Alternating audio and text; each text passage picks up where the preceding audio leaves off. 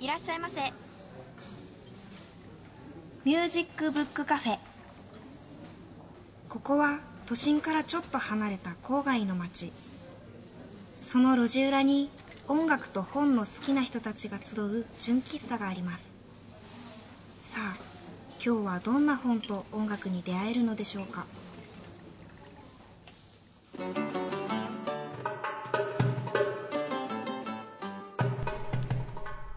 皆さんこんにちは。ミュージックブックカフェのほのかです。この前初めて靴を直しに行きました。二十歳になったお祝いで両親が革靴をプレゼントしてくれたんですが履きすぎてかかとの部分が大きく削れてしまってたんですよ。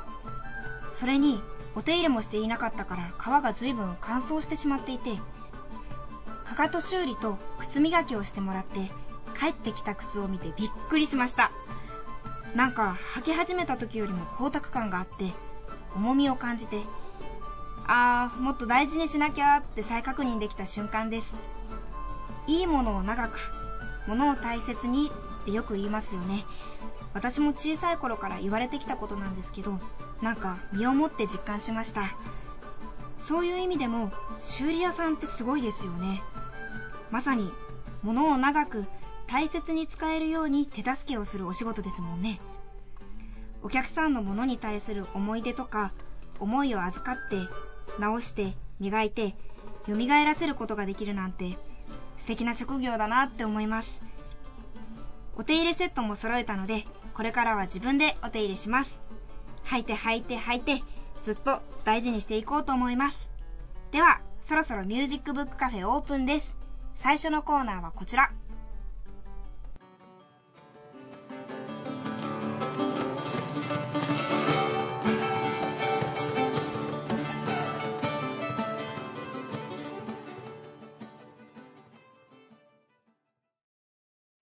トーク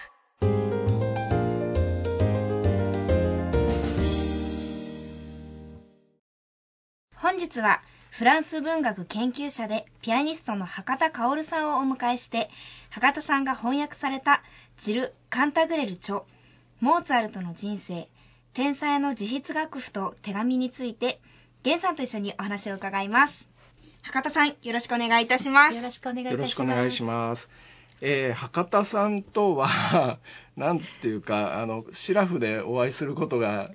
全然なくて、はい。あのなんかお互いに酔っ払ってるっていう状況でしか会ったことがないもんですから。あそうなんですね。もう本当ね純粋な飲み仲間っていうか、うん。うんあれ何でしたっけね？何でしたっけね、うん。なんかあの出版関係のはい。方が音楽関係の方集めてくださって、あのいろんな分野の人が集まるみたいな、そうなんです、はいそれで飲み屋でしか会ったことがないっていうほう。はい、いや そうなんですね。れであの、はい。まあ、もちろんあの博多さんは、えー、とフランス文学の研究者でいらっしゃってピアニストでもあると。いえいえ、はい、っていうことであのそれはもちろん知ってるんですよ。知ってる知ってるんですけど、今回、えー、と西村書店から、はい。モーツァルトの人生」っていうとても大きな本をお出しになって、はい。この本について伺いたいなと思ってるんですけれども、はい、これ西村書店さんが前にもあの音楽家の家とかそうなんで出すよね。されてましたよね。はいあれなんかシリーズなんですかこれは？あれはあのこれとはシリーズは違うんですけれどもあちらは作曲家のあ家とか音楽家の家とか、はいあと作家の家とか推理作家の家っていうシリーズだったんですよ。はいはい。ただなんかあの西村書店さん自身が、はあの音楽に芸術に関心を持ってらっしゃいまして、ええ社長様が思うんですけどこの多分この本を見つけていらしたっていうこと。なるほど。はい。あ見つけて社長さんが見つけてきて、はい。それで翻訳をしてほしいと。はい、まあ、元のあの題名は「最も美しい自筆楽譜と手紙」ってなんかそういうシリーズの本がフランスにあるみたいなんですね。それぞれのなんか作家とか音楽家の自筆譜なんかからこう人生を読み解くっていうそういうシリーズ。じゃあモーツァルトだけじゃなないいみたいですんですね。はい。あそれは他のもし間違ってたらも見てみたい。ごめんなさい そういうシリーズを出してほしいですね。はい。いや本当にねあのモーツァルトの人生っていうのは多分ねほのかちゃんもい。ろいろなところで読んでるだろうと思うんですけど、あの伝記もたくさん出ていてね。ねでもこの本はやっぱりあの何が特色かっていうともうサブタイトルに自筆「天才の自筆楽譜と手紙」っていうふうに書かれてるぐらいなんですけど、手紙とかねあと楽譜がたくさん入ってるんですよね。そうですね。はい、もちろんあの絵画モーツァルトに関わる絵なんかもたくさん、ね、もうオールカラーでね、うんとっても贅沢な作りなんですけれどもやっぱりこれを見てるとモーツァルトってやっぱり手紙をすごくたくさん書いたっていうことそうですよねまあねあの伝記にもいいろいろ書かれてますけれどもそね。それを実際に見ることができるっていうのはええすごいですよね。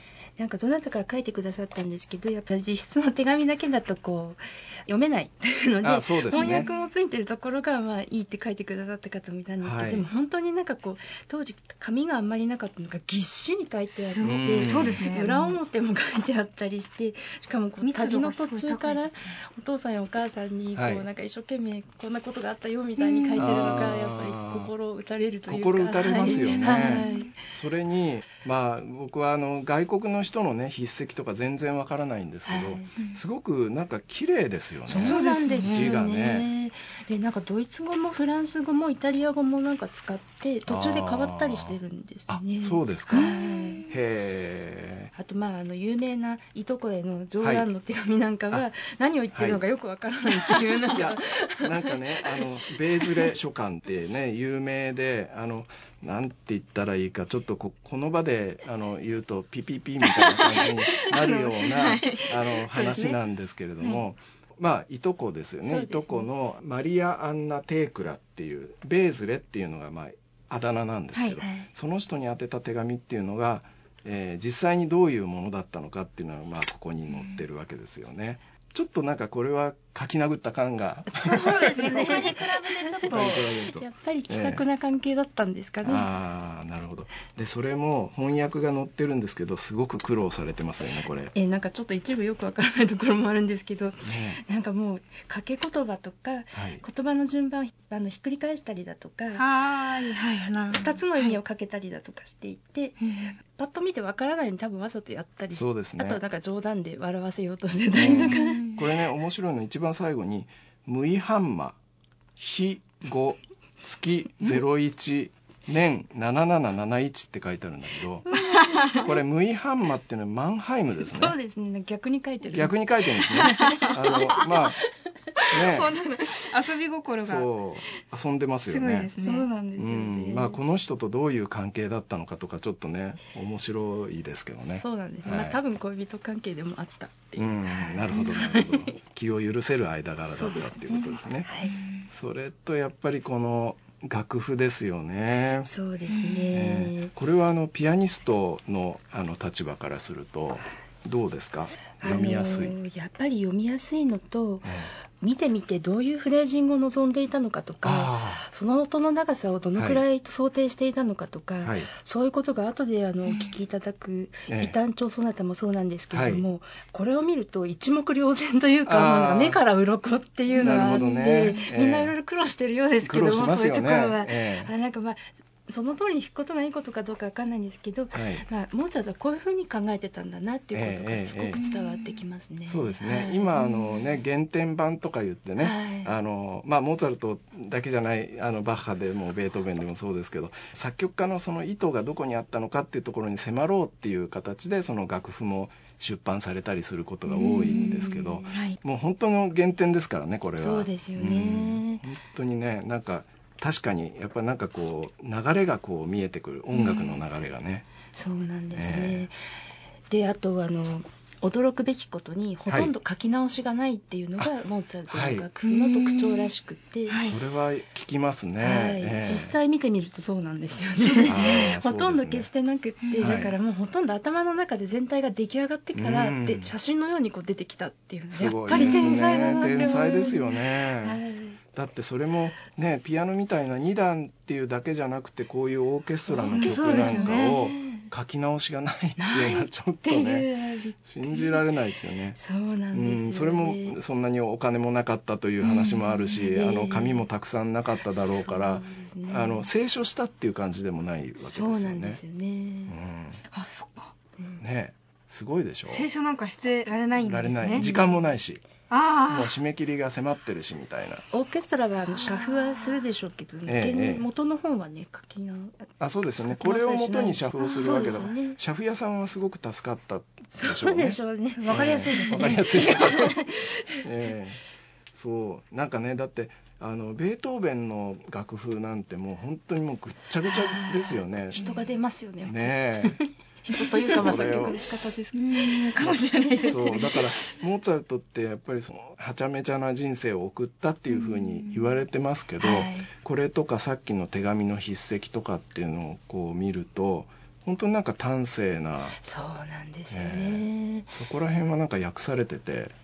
ええなんかあのやっぱり今までこう天才で近づきがたいモーツァルトっていう像か、はいあのアマデウス映画のアマデウスではいはい見られたような、ちょっとこうはっちゃけてしまって。る、ええ人物像かなんかそれがもう刷り込まれてる。なんかもう振り込むイメージがものすごい強いですありますよね、えなんですけどこれをやってみてやっぱものすごく丁寧に仕事をした人で、はい。敬虔なキリスト教徒で、えいろんな物事を正面からやっぱりその雇い主だった教皇となんかこう追突したりして、はい。そういうのをはい。正面から受け止めて怒ったりだとか、はいはい。あの好きな時はもう本当に好きになったりだとか、ええなんかすごいもうあのなんていうんですか全身で生きた人ってはあ言ってうん。ここはあの、ええ。作者が前書きで書いてるんですけども、何事もなんかこう恐れることなく、うん。決してなんかこう怯えることなく人生を歩んだって書いてあって、うん。まさにそういう人でしかもなんか自分でも言ってるんですけど作曲もそういう天才的にあのもう全部できて頭から出てくるっていう部分もあるんですけど、はい。でもそれはすごく勉強したからなんだよって言って るところがあって、なるほどね。なんかすごい真面目な人だっ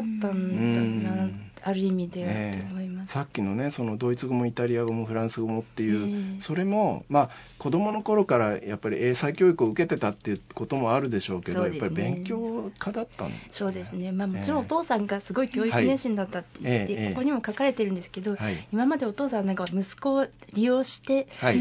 こう なんかお金を集めようとしてた人みたいなイメージがあったんだけど、はい。そうではなくてお父さんは息子の才能にいち早く気づいて、うん。やっぱりそれをちゃんと伸ばしてあげた人なんだっていう、はい。はい。そのお父さんとの関係もあるんですけど、ええ。やっぱり小さい頃から苦労してまあ旅を重ねて、ええ。まあええ。相当まあ英才教育をされてたんですけど、まあ、才能もあったしただし、ね。遊び好きなところもあったので、はい。はい。その辺はやっぱり周りが抑えたっていうあのがあーるみたです。ないるほどね。はいいやあのモーツァルトもねあの、まあ、お金困ってるっていうふうには書かれていたりもするんですけど実はたくさんなんかもうもらってたけども使っちゃったっていうね。そうみたいですね。結構もらっていて、え給料とかあの作曲代ええ。なんか入ってたみたいなんですけども、ギャンブルですとかはい。友達と遊んだり、はい。奥さんがはあの、温泉地に療養に行ったりしてい。て、はい。やはりその癖は治らなかったと、なるほど。いうことみたいです奥さんも使っちゃったと。そうみたいですね。なるほどね。そうですか。いやーまあでもねなんか本当にこう全力で生きたっていう感じが本当にこのあの本のね全体から伝わってきますよね。そうなんですよね、うん。最後モーツァルトが、まあ、結局、まあ、亡くなってしまうはい。わけですけど、うん。そこのところで終わっちゃってるっていうのもなんかこの本の特色かなというふうに思ってまして、はい。やっぱり本当にこう最後に書かれたものっていうのが一番最後のページに載ってて、それもちょっとねなんかこうグッとくるものがありますね。そうですね。やっぱりあの書いた書いた人間としてえ終わったところで終わっているっていうことで、まあ、最後に書きつけた言葉で終わっているっていいうことですかね、はい。なるほどね。いやーこのね絵もたくさん載ってるんですけどこの絵はあのその当時の絵っていうわけじゃなくて後世の後人世のものたちがもありますね、ええ。はい、はい当時のものもあるんですけど大体後世のものが多いですかね、やっぱり。結構珍しい。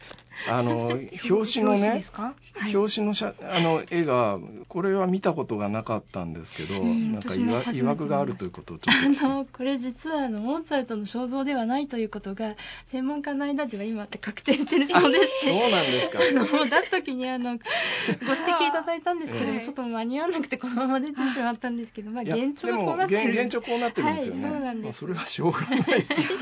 でもこれはあのあモーツァルトだという説も昔はまああったんでしょうけども今はなんかあのモーツァルト学者の間ではまあ違うということ、はいはいはい。あの実際にまあこの本の中で書かれてるんですが、ええ。モーツァルトのものと分かっているあの、はい。完成している肖像っていうのはすごい少ないらしいんですね。あそうですか、はい、あのね。お姉さんの旦那さんが書いた未完成の肖像有名なものですけど、はい。あのランゲの。ランゲが書いた、ははいい、このねこの未完成の肖像っていうのは僕はこれ大好きで素晴らしいですよね。素晴らしいですよね、はい。あの僕元音楽の友社にいたんですけど音楽の友社の五線紙ああのなんかねちょっとこうレポート用紙みたいにこうピーッとこう切って使うやつですけどそれの表紙がねこれだったんですあ、そうなんですか。うん。だからなんかちょっとこう親近感がという感じなんですけど、うん。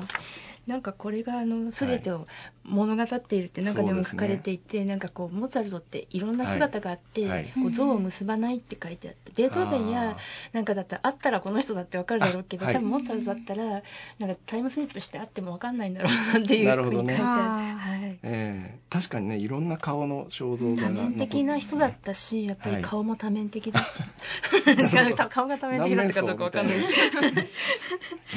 それでちょっとねここであの趣向をいつもと変えてですね、あのほのかちゃんに朗読を一つしていただきたいなと思うんですけど、はい。わかりま実はこれ、まあ、ちょっと悲しい場面ですよね、うん。ちょっとえまず予備知識なしにお願いします、はい。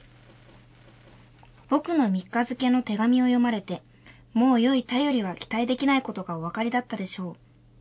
その同じ3日の夜、10時21分に、お母さんは神の身元に永眠されました。僕が手紙を書いた時は、もうすでに天上の喜びを楽しんでおられて、すべては終わっていました。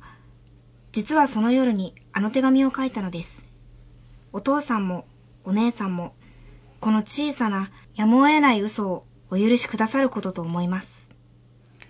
これはどういった場面でしょうか？えー、とこれはあの母親がパリで亡くなって、えー、とモーツァルトと2人で旅に出ていたんですけれども、うん。お母さん1人で部屋にいて、えー、と高熱を出して亡くなってしまった。でお父さんにそのことを知らせるのに、えー、と気を使って外見はもう亡くなってたんですけどもお母さんの具合が悪いっていう手紙を書いてその後に、えー、と亡くなったんですよ実はっていう手紙を書いてうん。あの心の準備をしてもらったっていう話、なんか本当にこう優しさがねそうなんですよね。伝わってきますよね。まあお母さんが亡くなったっていう、まあ、心のその悲しみっていうものが現れてるんじゃないかと言われてる曲がありますので、うん。はそれをぜひ前半の最後に聴いていただきたいと思います。はい。モーツァルト作曲、ピアノソナタ第8番、異端調ケッヘル310、第一楽章をマリア・ジョアン・ピレシュのピアノでお送りします。アルテス・インフォクリップ。今日はゲンさんからです。えーアルテスの本についてなんですけど、はい実はちょっとした読者サービスをしてるんですよ。うん、何ですか？これです。あしおりだうん。わ、すごい可愛いですね。そうでしょ？まあしおり自体はねはい珍しくないんですけど、この本に合ったしおりっていうので本ごとに違ったしおりをああ、作って。入れてる出版社っていうのはあんまりないかもしれそうないですね。ねそれで、はいまあ残念ながらあんまりえー話題に、まあ、ここっちもそんなにアピールしてないし、あんまり今まで話題になったことがないので、はいちょっと今日はアピールしてみようかなと思って持ってきました。なるほど。はい、実は私、あの、はいちょっとしおりを集めたりするのが趣味で、で。はい。はい。もう絶対私みたいなはい人,、人いると思うんで、うん嬉しいと思います。あそれはね、いいいですね。なんかそういう人にね、ちゃんとアピールしなきゃいけないですね。はい。あとね、あの一つちょっとこれはあの豆知識というかですね。はい。なんですけど、どんな本でもしおりとかこのまあスリップですね。この注文カード。あ、のバーコードとかがついてる。バーコードはい。あのこういうのが挟まってるページっていうのはね、はい。16の倍数の、えーページの後っていうことが多いですね。16ですか？はい。え、なんでですか？あの それが多いっていうだけなんですけど、はい。開きやすいからなんです。開きやすいから。パッと開きやすい。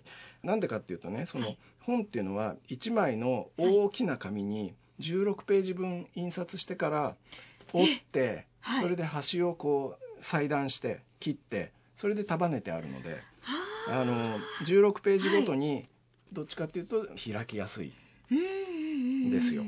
それでしおりを挟む人っていうのも全部手作業なので、はい。パッとこう開きやすいところを開いてパッと入れてそれで挟み込むので、はまあ、大抵は16の倍数のページになることが多い。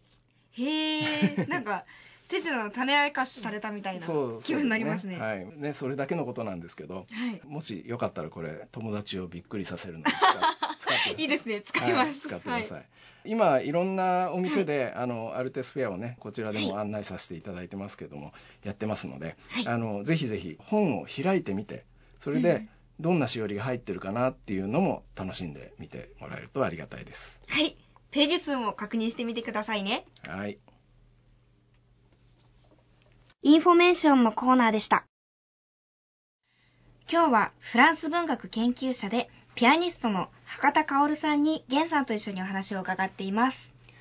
前半モーツァルトの人生という本についていろいろと伺ってましたけども、あの博多さんはフランス文学の研究をされてるっていうことでまあそのフランス文学研究とピアノどっちが本業っていうごご自身ではどういう一応あの給料いただいているのははい。文学の方なので、はい。あのフランス文学、はい。あもちろんあのその方が中心だと思ってるんですけども、ええええ。まあ本当にやりたかったのは音楽の方なので、はい。まあ、できれば、うん、音楽も続けられる職業をと思ったんですが最近は大学の教師も結構忙しくって あのあまり弾けてません。そうですか、はい。あのなんか研究の方では、はい。まあ、東大お出になってうん。パリ第七大学、そうですね、えーテクストと資料の科学化っていうのはどういう研究をされて？あのなんかここの部門は一応あの本当の名前はテキストとイメージの科学科っていう名前で音楽ですとかあと図像いろんな版画ですとかイメージ例えば漫画だとかそういうものも扱うっていうあそういう学科なんです。はい。そこで何を研究そこではえっとバルザックっていうかああの作家を研究してました。はいはい、えっとバルザックだとえっと18世19世紀ですね。19世紀か。そうですね、はい。前半です、はい。なのでちょうどベルリオーズですとかフランスだと、ええが出てくる時代でロマン派の時代も重なってるので、ゴーチエですとか、はい。そういうことでやっぱりあの文学だけではなくって、うん。音楽とか絵画も一緒にこう芸術活動として生まれてきた時期なので、結局はあの、分けられないっていうところもあるんですよね。なるほど、はい。へえそこで文学の勉強もなさりながらはいピアノも そうですね。できればあのピアノはピアノで、えー、とちょっとパリの郊外のちっちゃい音楽院でいい先生について、へー。い私にとっていい先生ですけども、はいはい。についててその方があの先ほどのマニア・ジョア・ピレシュのあのアシスタントだったものですからあそれでピレシュのうちに何回かおドラマするという光栄なああそれは 素晴らしいいですね。はい。ピレシさんはねあの、NHK でなんかピアノレッスンの、ありましたよね。ありましたね。やっぱりあんな感じで、なんかでもあの、ええ。その場に行くとあんまり熱心には、はい。あんまり言っちゃいけない。のかもしれないあのレッスンしてくださいなくて、ええ日本から来た人はびっくりしてしまって、ええもうなんかあの野菜作ったりしてるんですよもうなん。かエコな生活であスローな生活で。ええなのであの野菜かごにいっぱい野菜積んできて、えでなんかスープ持って現れて、ええ。こう座って「聞いてるわ」とかっておっしゃる。聞いて」とかっておっしゃる。んですけどえ自分はスープ飲んでるんですか？スープ飲んでました まあそれほどのものなんだな私の演奏はっていやいやいや。まあでもちゃんと聞いてたんじゃないですか？いやでもなんか確かに、はい。あの気になることがあるともうすごい怒って、なんかそこはこうじゃないとかって言って。あ怒るんですか？怒結構怒ります。それでなんかあへーの自分が弾いてみせるからピアノの下に寝てなさい振動で感じなさいとかって言われました、へえ。か感ピアノじましの下に。はい。寝たんですか？寝ました。寝ました。そうですか。あーなんか4種で私がなんか上弾くから下下弾いてみなさいとか、はいちゃんと体で感じるように教えてくださいました。あそれはでもちゃんと教えてますよね。あまあそうですね。すいません熱心な感じはしましたけど、お話をえ伺ってそういう。とこしか覚えてない。えあそうですか。ローマンビル音楽院っていうのがそのそれは郊外のですね。あ郊外のあのはい。ピレシさんのお家はベルガイ州っていうところだったんですけれども、はい。ポルトガルのあのだいぶ外れの方で。あそうではい、ただなんかそこはあええ。の、補助金をつけられたかなんかで亡くなってしまったんです。よ、あそうですか、はい。へえいやでもなんかフランス文学の方もピアノの方もそうやって一流の。すごいですよね。ね。とんでもございません、いやいやいやなんかそのねすごいすごいなと思って。ねすごいですよね。すごいですねこれ。どの時期にこう通っていたのかななんかあのフランスは大学院と音楽院に同時に通えるんです、はい、そうなんです。あそれでですね。はいそれでなんかまあ確かに大学の方をサボっていて大学の先生に怒られたんですけど。でも最後はなんかもうあのこのローマンオビロ音楽院でアシスタントとかさせてもらっててなんか全然帰ってくる気なかったんですけど、ええ、食べていけないよって言われて、はい、一旦帰ってきてみたんですけど、はい、そういうことだったんですね、そうですか、そのフランス文学の方のあのお仕事っていうのはその後ももちろんその日本にお帰りになってからもずっと。そうですね、えー、その時に関西学院大学というところからお話をいただいて、はいえー、そこで3年半教えてたんですけど、はい、今の大学に移りまして、はい一応あの教育も 授業もやっております。はい、はい、で本もお出しになって。そうですね、はい、まあ、翻訳が多いんですけども、えー、あの最近はパスカル・キニアルというやはり彼も音楽家で、はい、えーと、えー、オルガニストの家系なんですね。あそうですかギリシャラテンからのすごい、あの深い知識を持ってる作家で、その人の翻訳をやったり彼と一緒にスペクタクルをやっていって彼が朗読して私がピアノを弾くとか、彼もピアノを弾くとか。はい。はい。そうですでもなんか来年はキニアルさんが琴を弾いて私が歌うっていうイベントがあるらしくて、今からなんかどうしようみたいな。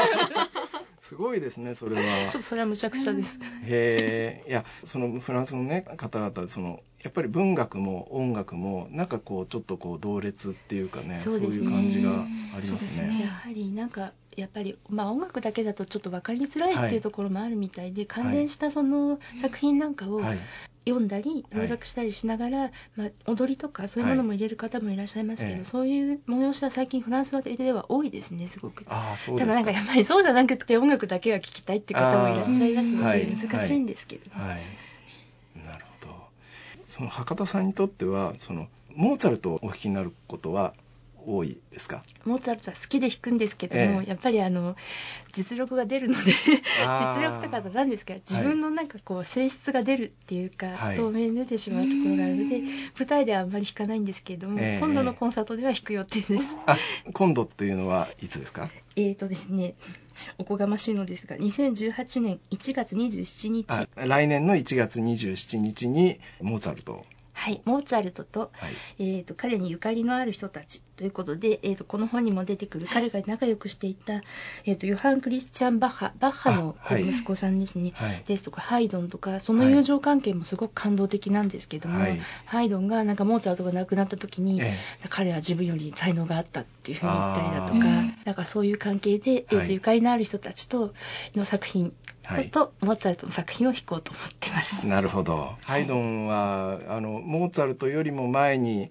まあもちろんねモーツァルトの先輩というか先生みたいな立場ですよね。そうなんですよね。えでもそのモーツァルトの方が早く亡くなってしまってハイドンは長生きしてっていう。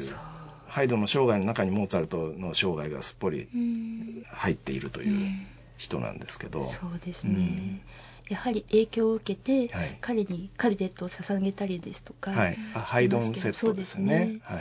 でもやっぱり、うん、ハイドンはモーツァルトの才能を認めてたしお互いに認め合っていた、はい、なんかそういう同世代で、うん、なんかこう影響を与え合ってっていういいですよね。はいそうですね。ハイドンもなんかモーツァルト亡くなった後の作品とかもやっぱりやっぱりモーツァルトからの影響っていうのすごく感じますよね。よねだからなんか音楽史ってなんかそうやって実はなんかその現場を見ると影響し合って、うん、なんかこう少しずつなんかその場その場で変化していったんだなっていうのが分かって、はい、興味深いなって思います。うんまたあのモーツァルトの人生という方さんが訳された本にちょっと戻りたいと思うんですけど、はい、まあモーツァルトのねいろんなもう破天荒なあの 人生を歩んでますけど、うん、あのモーツァルトってなんかねずっとこうあの失敗してたようなあのイメージもそそういうところばっかりクローズアップされるけどもすごくこう大成功して、ね、あのもうもてはやされてっていうところももちろんあったわけですよね。もちろんそうですよね。えーでこの「フィガロ」のねあの話なんかはちょっとそうかなと思うんですけれども、はい、ちょっとね前半でも朗読をしてもらいましたけれども、はい、ほのかちゃんに、えーはい、もう一つ朗読をお願いしたいなと思います。わ、かりました。はい。はい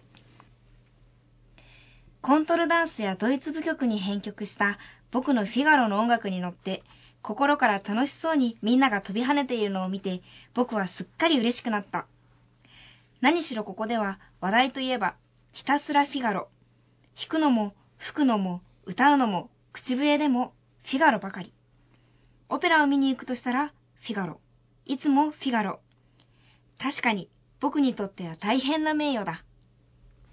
はい、フィガロの結婚ですよね。フィガロの結婚が大成功したっていう、これはあの、プラハでの成功っていうそうなんで話ですすよね。よね。プラハでの方が、まあ、成功したという、はいあのプラハの聴衆にすごく受けてで最後はなんかあのプラハにかなり愛着を持っていたあみたいですあ、ね。はい。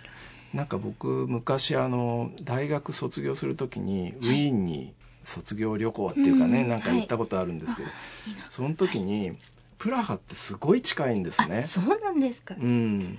なんか電車ではい。なんか危うくプラハに行きそうになるみたいな。そう そういう。そんなに近いんですか、うん。危うく行きそうになるぐらいの。うん、まあチェコとそのオーストリアも本当にこう接していてということで、まあだからプラハっていうとね今からするとこうチェコのっていう感じがしますけども、あのモーツァルトにとってはねそうですね。もう本当に近いうん。近場だったっていうことでしょうね。まあ当時馬車でしたけ？どでも近かったんでしょうね、きっとね。ええ。やっぱりモーツァルトの名声はやっぱりあのウィーンではちょっと陰ってしまったというか最後はもうはい。モーツァルトの音楽にウィーンの聴衆がついていけなかったっていうところもあるみたいなんですけど、はい、うん、このねフィガロはね本当に今聞いても心躍るというか、うん。ここでモーツァルトがこれはあの弟子に対しての手紙なんですよね。そうですね、はい、弟子の、えーゴットフリート・フォン・ジャカンっていう若い弟子がいたみたいですけども、うん。この人にプラハでの成功を知らせているという手紙、うんもう本当になんかこう自分もウキウキしてねる感じですよね。はい。それじゃあここで、えーフィガロの結婚を聞いてみたいと思います。モーツァルト作曲、フィガロの結婚。序曲を、ネビル・マリナー指揮、アカデミー室内管弦楽団の演奏でお送りします。えーマリナーの指揮する、えーフィガロの結婚序曲を聴いていただきました。マリナーといえばもうあのモーツァルトの映画、あのアマデウスの音楽をやったっていうことで、やっぱちょっとねそういうところもありマリナーを選んでみました。はい。今日はね本当にあの博多さんにモーツァルトの人生、まあ、この本のことだけじゃなくて、フランス文学の話とか あの博多さんの二重生活の 話をいろいろ伺いましたけれども。あの来年の1月27日のコンサートについてはこれは会場はどちらあ杉並公会堂小ホールあでそうですか。19時よりですはいあ19時からということで、はい博多さんからチケットのプレゼントもあるみたいなので、ぜひいらしてください、はい、はいぜひ、えー皆さんいらしてください。え今日はあのフランス文学研究者でピアニストの博多薫さんに、えーいらしていただきましてどうもありがとうございましたどうもあ。りがとうございましたた。次は、野崎陽子の心に効くビタミン本のコーナーです。こんにちは、ミュージックプラントの野崎陽子です。今週のビタミン本は、高野秀幸さん、えー、集英社文庫から出ています。謎の独立国家ソマリランドをご紹介します。えー高野秀幸さんってノンフィクションライターで、えー早稲田の探検部出身で、ご存知の方も多いと思うんですけど、私はですね、この本、通販で買ったんですね。で、まあ、この本が家に届いた時うわこんなに厚くて大丈夫かなって思ったんですよ。っていうのもこの本あのめちゃくちゃ分厚いです。でこれは読めるかなとかただでさえアフリカっていうと固有名詞とか難しいし歴史も複雑だし非常に不安だったんですけどでもそんな心配は全くありませんでした。人の名前をね覚えるのが辛くなってくるなっていうとね高野さん分かりやすいニックネームで呼んだりするんですよ。でとにかくね高野さんの文章が素晴らしい。あの、絶対に読者の手を離さないっていうか、必ず間違いなく終わりまで連れてってくれますので、えー皆さん安心して読んでみてください。えーっと、皆さんソマリアっていうと海賊まず覚え浮かべるかと思うんですが、えーまあ紛争地域ではあるんですけど、治安とかもうめちゃくちゃで、でもなんとね、その真っ只中に独立して平和で安全で穏やかな国家があるんですよ。で、しかもちゃんと普通選挙によって民主主義が確立されているという、すごいですよね。だけど、この国はですね、えー、でも国連から認められてないんですね。えー、というか、まあ、国連も認めるわけには絶対にいかないっていう、そういう国なんです。すごいでしょ？で、えー、この帯のキャッチがいいんですよ。えー、西欧民主主義破れたりっていう。でもまさに本当にそれで、え、こちら側のね、価値観を押し付けて、え、紛争地域が平和になるっていうと、そういうことではないんだっていうのをこの本は教えてくれます。で、彼らの方法の方がよっぽど素晴らしいと。で、このソマリランドのノウハウを学べばですね、もしかしたら世界の紛争は全て終わるのではないか、と思って高野さんはソマリへ出かけていくわけです。で、まあ、この高野さんの旅自体もすごく面白い終わり方するし、めちゃくちゃポジティブな本なので、ぜひこれ、えー、つい最近文庫化されたばっかりなので、書店などでも手に入りやすいと思います。ぜひ手に入れてみてください。今日持ってきた音楽は、アイルランドのバンドでルナサのクレッグスパイプスを聴いてください。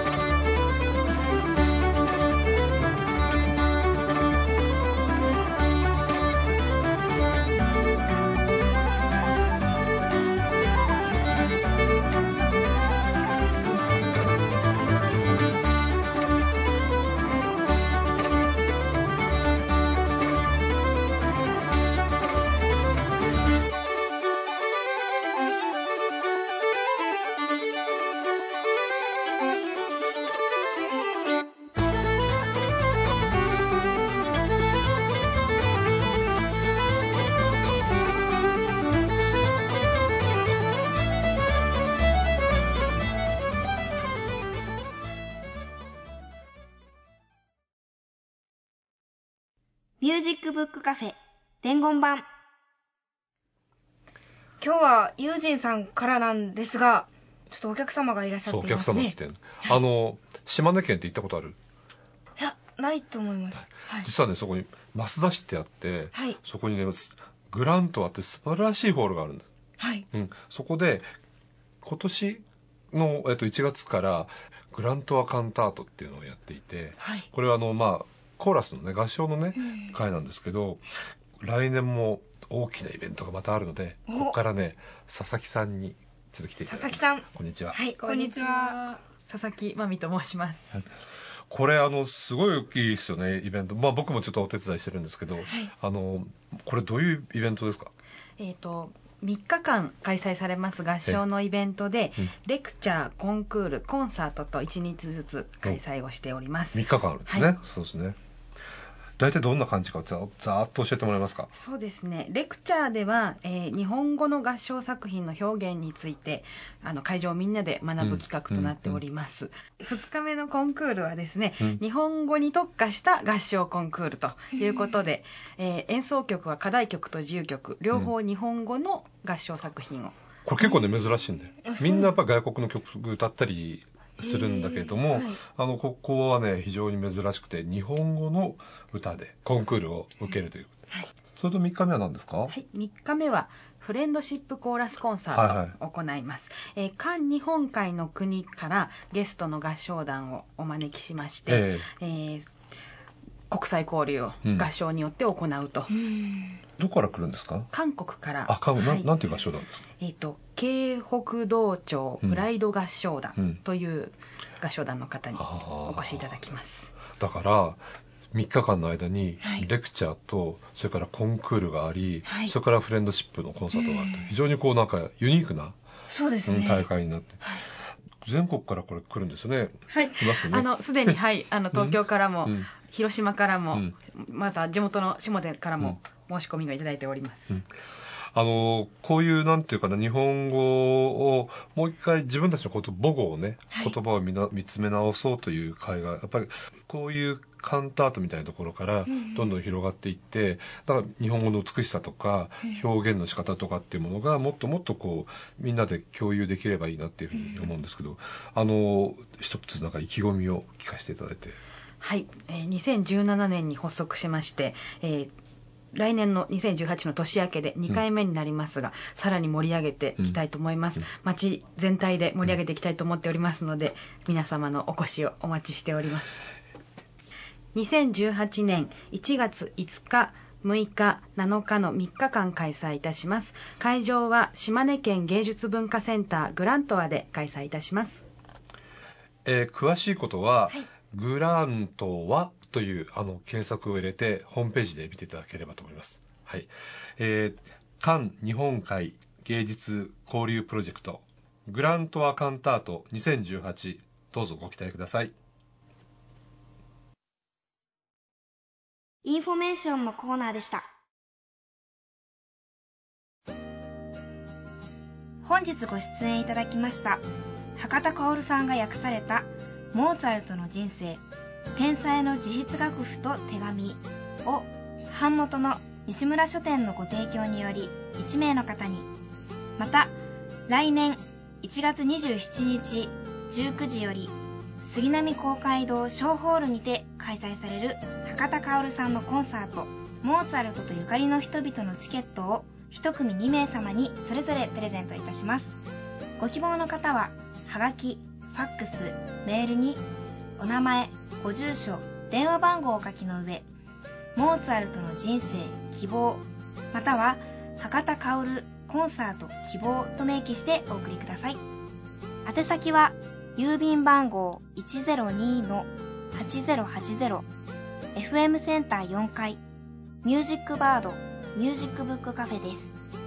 ファックス番号は東京03-3288-8902メールアドレスは info アットマークミュージックブックカフェ .jp です。また番組のホームページでもご案内しておりますのでそちらもどうぞご覧ください。ホームページのアドレスは http://www.musicbookcafe.jp です。なお当選の発表は発送をもって返させていただきます。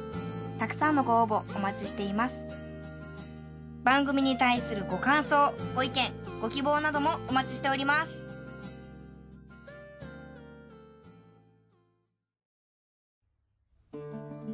はい。はい。今日はなんかそう何話そうかなって思ってて、そしたら秋だし失恋なんかどうどうだあそれで髪切ったあ全然そういうことじゃない。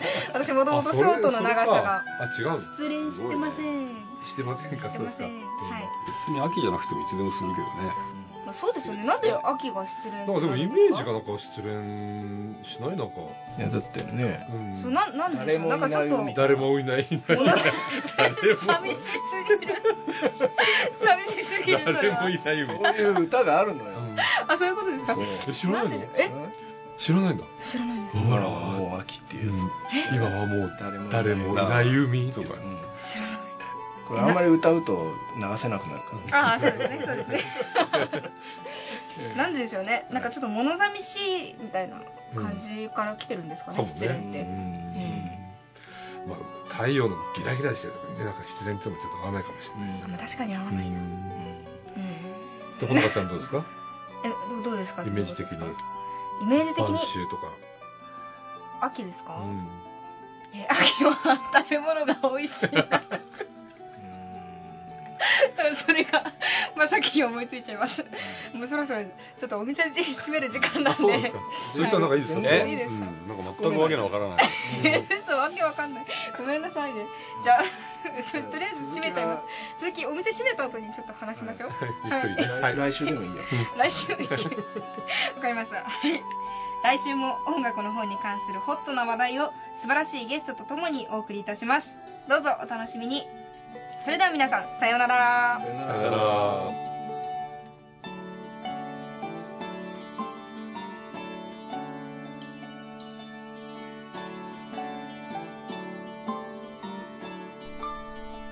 ミュージックブックカフェ。出演坂本雄二。木村玄。鈴木茂新坂ほのか。録音編集青木祐希阿比留良平佐古鈴香高橋健人畑祐介宮慶太企画構成制作友人プランニングアルテスパブリッシング制作協力城西国際大学メディア学部以上でお届けしました。来週もどうぞお楽しみに。